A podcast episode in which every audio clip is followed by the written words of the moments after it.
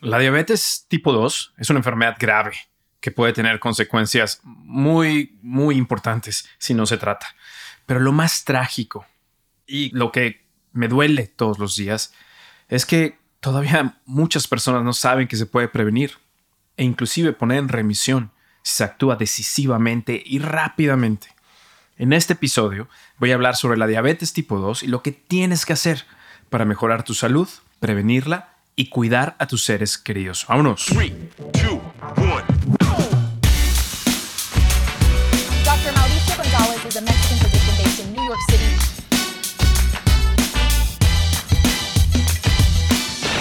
Doctor Mao, informa. Hola a todos, espero que estén muy bien. Yo soy el Dr. Mao, soy un médico especializado en medicina interna, medicina de emergencias y medicina de obesidad que vive y practica medicina en la ciudad de Nueva York. Hoy vamos a hablar sobre la diabetes tipo 2, pero antes de comenzar quiero decir que aborrezco los episodios de podcast largos. Lo que importa y lo que es relevante para ti a menudo es sucinto y fácil de entender, así que te suplico que prestes mucha atención, esto no va a tardar mucho. Esta es una enfermedad grave que afecta a millones de personas en todo el mundo. Breve, hay tres tipos diferentes de diabetes, tipo 1, tipo 2 y diabetes gestacional. Hoy nos vamos a centrar en la diabetes tipo 2 y cómo diagnosticarla, tratarla y hacer todo lo posible para revertirla y mejorarla. Es un error común, vamos a empezar así, que la diabetes solo afecta a las personas que sufren obesidad o que tienen sobrepeso. Si bien es cierto que las personas con sobrepeso y obesidad tienen un riesgo mucho mayor de desarrollar esta enfermedad, este mito ignora otros factores que pueden contribuir al desarrollo de esta afección. Los estudios han demostrado, por ejemplo, que la genética juega un papel importante, súper importante. Pero bueno, ¿qué es la diabetes tipo 2? La diabetes tipo 2 es una enfermedad que afecta la forma en que el cuerpo utiliza el azúcar. Punto. El azúcar o glucosa es la principal fuente de energía en el organismo y procede de los alimentos que ingerimos. La diabetes ocurre, la diabetes tipo 2, ocurre cuando el cuerpo no produce suficiente insulina o cuando no puede usar la insulina adecuadamente. ¿Pero qué es la insulina? Esta es una hormona que ayuda al cuerpo a utilizar el azúcar como energía. Es producida por el páncreas y es importante, importantísima para controlar los niveles de azúcar en la sangre. La insulina ayuda al cuerpo a almacenar energía de los alimentos y usarla para el crecimiento y la reparación. Como pueden ver, tiene tareas cruciales para nosotros, para nuestra existencia. Las personas con diabetes tipo 2 tienen problemas para controlar sus niveles de azúcar en la sangre porque no producen suficiente insulina o de nuevo no la pueden usar adecuadamente. La edad más común para el diagnóstico de diabetes tipo 2 es después de los 40 años. Sin embargo, recuerden algo, y esto sobre todo va para profesionales de la salud, puede ocurrir a cualquier edad. Si estás cerca o en esa edad, ¿qué esperas? Hazte la prueba. Ok, regresemos un poquito y hablemos otra vez de insulina. Estoy seguro que has oído hablar de la resistencia a la insulina, ¿cierto? ¿Qué es la resistencia a la insulina? Es una condición en la que el cuerpo no responde adecuadamente a la insulina, es decir, la insulina la libera el páncreas, pero no actúa adecuadamente, no logra ejercer su verdadera misión. La resistencia a la insulina a la larga puede provocar diabetes tipo 2 y otros problemas de salud muy, muy comunes en nuestra sociedad. Hipertensión, inflamación crónica, etc. Las personas con resistencia a la insulina tienen problemas para convertir los alimentos en energía. Como resultado, sus cuerpos comienzan a almacenar grasa en lugar de usarla como energía.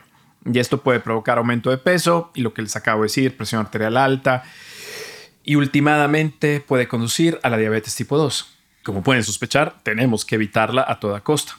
No existe una causa única para la resistencia a la insulina. Sin embargo, hay algunas cosas que aumentan, unos factores de riesgo que aumentan tremendamente la probabilidad de desarrollar esta afección. Y estos incluyen obesidad, sedentarismo, falta de ejercicio, falta de sentadillas, fumar, presión arterial elevada, colesterol alto y cosas en las cuales no podemos hacer nada lamentablemente, la edad y los malditos genes. Ahora, un baño de realidad. Nosotros los latinos, los hispanos, tenemos un doble de probabilidad de padecer diabetes tipo 2 que, por ejemplo, los blancos. ¿Por qué? Investigadores han demostrado que tenemos múltiples polimorfismos que nos hacen proclives a esta condición. Por eso, queridos amigos y amigas, hay que actuar rápido. No, nosotros eh, se nos dio una carta distinta al momento de nacer, tenemos genes distintos, por eso es muy, muy importante que siempre estemos al acecho. ¿Cuáles son los síntomas más comunes de la diabetes? Los síntomas más comunes de la diabetes son sed excesiva, micción frecuente, ganas de orinar muy frecuentes, cansancio y pérdida de peso. Sin embargo, de nuevo, muy importante, esto es lo clásico, estos son los síntomas clásicos, pero no se presentan en todo el mundo. Aunque la diabetes tipo 2, recuerden, puede ocurrir a cualquier edad, es más común en adultos después de los 40 y personas mayores. Sin embargo, los niños y adolescentes también corren el riesgo de desarrollar esta afección, especialmente si tienen sobrepeso o obesidad. Además, las personas con antecedentes familiares, si tu abuelito, si tu papá, si tu mamá tienen o tuvieron diabetes tipo 2, eso te pone en un mayor riesgo. Del mismo modo, las mujeres que han tenido diabetes durante el embarazo, también conocida como diabetes gestacional, tienen más probabilidades de desarrollar diabetes tipo 2 más adelante en la vida. Entonces, en pocas palabras, ¿quién se debe hacer la prueba? Si tienes alguno de estos factores de riesgo para la diabetes tipo 2, los expertos recomiendan que se hagan pruebas para detectar la enfermedad con regularidad estos factores de riesgo incluyen tener más de 35 años, pertenecer a un grupo étnico con un riesgo elevado como asiático americano, hispano, etc. Tener sobrepeso u obesidad y haber tenido diabetes gestacional. Recuerda, entre más rápido lo diagnostiquemos y más rápido comencemos el tratamiento, mayores serán nuestras posibilidades de conquistar esta afección y evitar complicaciones. Ahora, cuáles son las pruebas que se utilizan para diagnosticar y cuáles son los números. Hay muchas pruebas, pero si tu médico sospecha que tiene diabetes, ordenará varias pruebas para confirmar el diagnóstico. Una muy común es la prueba de glucosa en plasma, en ayunas, que mide los niveles de azúcar en la sangre después de haber ayunado durante al menos 8 horas. Sin embargo, esta prueba, como todo, no siempre es precisa, por lo que tu médico puede ordenar una prueba de tolerancia a la glucosa oral. Esta prueba consiste en beber una bebida azucarada y luego tomar muestras de sangre periódicamente para analizar los niveles de azúcar en sangre durante las próximas dos horas. Si tus niveles de azúcar en la sangre se mantienen altos durante este tiempo, es probable que padezcas diabetes tipo 2. Y otra opción, una de las más comunes, es la famosa prueba A1C o la hemoglobina glicosilada, que mide los promedios de azúcar en la sangre durante los últimos tres meses. Esta prueba se usa a menudo para diagnosticar la diabetes tipo 2 ya que proporciona una imagen más precisa de su control y lo que está sucediendo a largo plazo. Independientemente de la prueba que utilice tu médico, generalmente se ordenará una segunda prueba para confirmar el diagnóstico.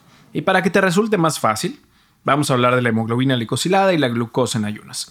Si tienes una hemoglobina glicosilada de 6.5% o más, o si tienes una glucosa en ayunas, una glucosa plasmática en ayunas mayor a 126 miligramos por decilitro, esto es diagnóstico de diabetes tipo 2. Ahora, vayamos a las partes felices. ¿Se puede prevenir la diabetes tipo 2? ¿Están listos para las buenas noticias? Puede hacer mucho, puedes hacer mucho para reducir tus posibilidades de desarrollar diabetes tipo 2. Por ejemplo, el famoso DPP o el programa de prevención de la diabetes, en inglés es Diabetes Prevention Program, fue un estudio prominente de investigación clínica multicéntrico que demostró el poder de la prevención. ¿Están prestando atención? Escuchen bien. La intervención implicó un programa de cambio del estilo de vida centrado en la reducción de calorías, el consumo de alimentos más saludables y el aumento de la actividad física por lo menos 150 minutos por semana. Todo en adultos con prediabetes, es decir, personas de alto riesgo. ¿Y cuáles fueron los resultados? Los participantes prediabéticos que lograron una pérdida de peso del 5 al 7% de su peso corporal, que era la meta, redujeron el riesgo de desarrollar diabetes tipo 2 en un 58%. 58%. Esto es fenomenal. Los estudios de seguimiento del Diabetes Prevention Program han demostrado incluso que después de 10 años los participantes siguen teniendo hasta un 33% menos de probabilidades de desarrollar diabetes. La verdad es que estos son números muy locos y esto trae mucha esperanza. Ahora, ¿qué les parece si hablamos del poder de los músculos para prevenir la diabetes?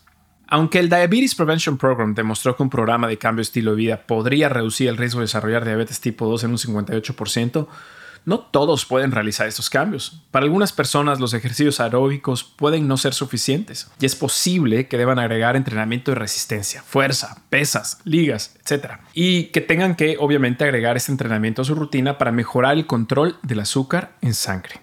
En un estudio muy interesante, que es uno de mis estudios favoritos, investigadores observaron los efectos del entrenamiento de fuerza sobre el colesterol, triglicéridos, glucosa, hemoglobina glicosilada, insulina, etc., en personas con diabetes tipo 2. El estudio involucró 17 personas, 11 hombres y 6 mujeres. Todas eh, tenían un promedio de edad de 52, 54 años. Y todos eran sedentarios. Y se sometieron a 6 semanas de ejercicio de fuerza, de cuerpo entero. Ya sabes, levantando pesas, haciendo sentadillas, creciendo el booty. Los resultados de este estudio son bastante buenos. Después del entrenamiento de resistencia hubo un mejor control glicémico, así como un aumento de la masa corporal magra, es decir, creció la masa muscular, hubo una reducción en los triglicéridos plasmáticos, el colesterol, inclusive eh, los productos finales de glicación avanzada también se redujeron y la grasa visceral. ¿Cómo lo ven? ¿Cómo lo escuchan? Y solo por hacer pesas. Esto solo demuestra que el entrenamiento de resistencia es una parte importante de un estilo de vida saludable y puede prevenir una gran cantidad de problemas de salud. Entonces, si todavía no lo haces y estás escuchando esto, tienes que salir y comenzar a levantar pesas. Tu cuerpo te lo agradecerá y además te verás increíble. Win-win situation. Ahora, la pregunta del millón.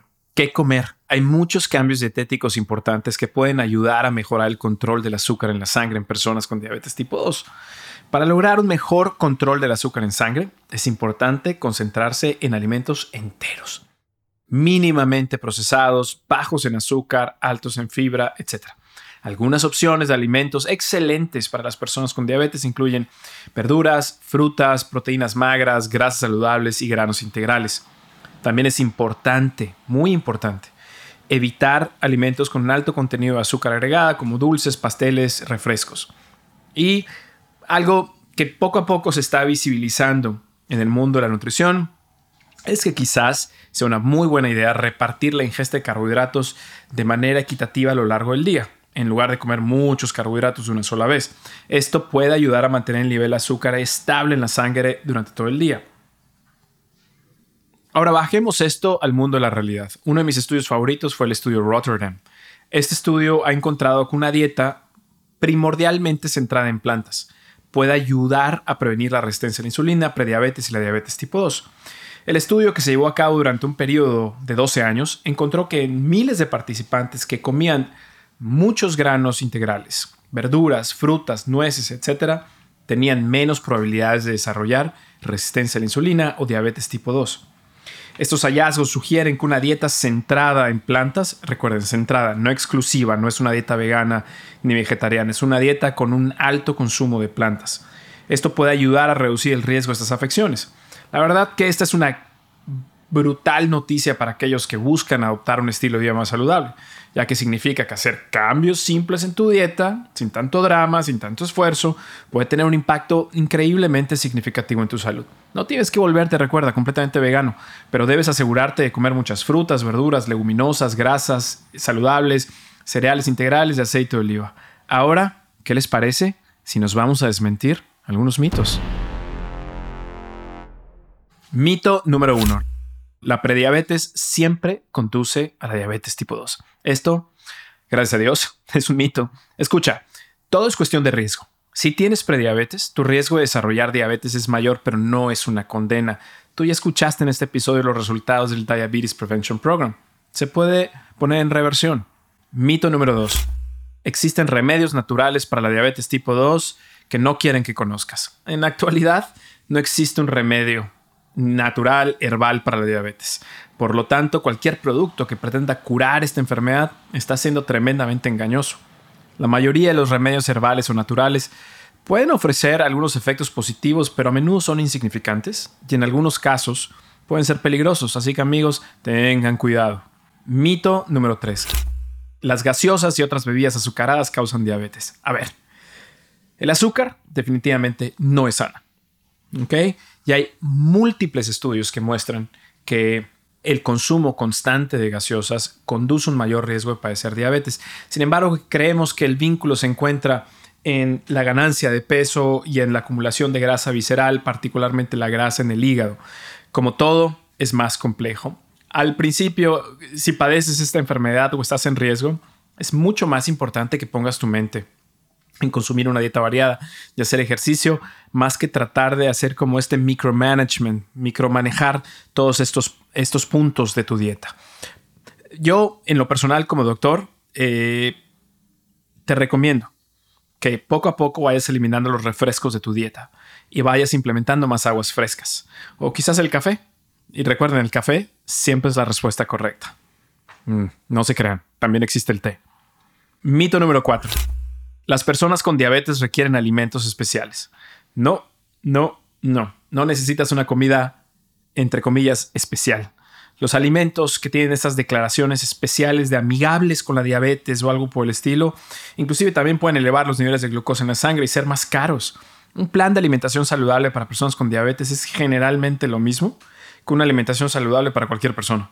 De hecho, hay muchos planes de alimentación diferentes que pueden ayudarte a controlar la diabetes. En general, un plan de alimentación saludable siempre va a incluir verduras, sin almidón, eh, limitar los azúcares añadidos, eh, consumir más cereales integrales, eh, priorizar alimentos mínimamente procesados, proteínas magras, etc. Sí, es así de fácil, no es tan complicado. Ok, hagamos un resumen. Para prevenir la diabetes tipo 2 es importante llevar un estilo de vida saludable. Tan tan. Punto. No hay más. No esperes más. Esto incluye tomar decisiones dietéticas saludables, hacer ejercicio con regularidad y mantener un peso estable. Además, es importante que evites alimentos con alto contenido de azúcar añadido y repartir la ingesta de carbohidratos a lo largo del día puede ser algo benéfico.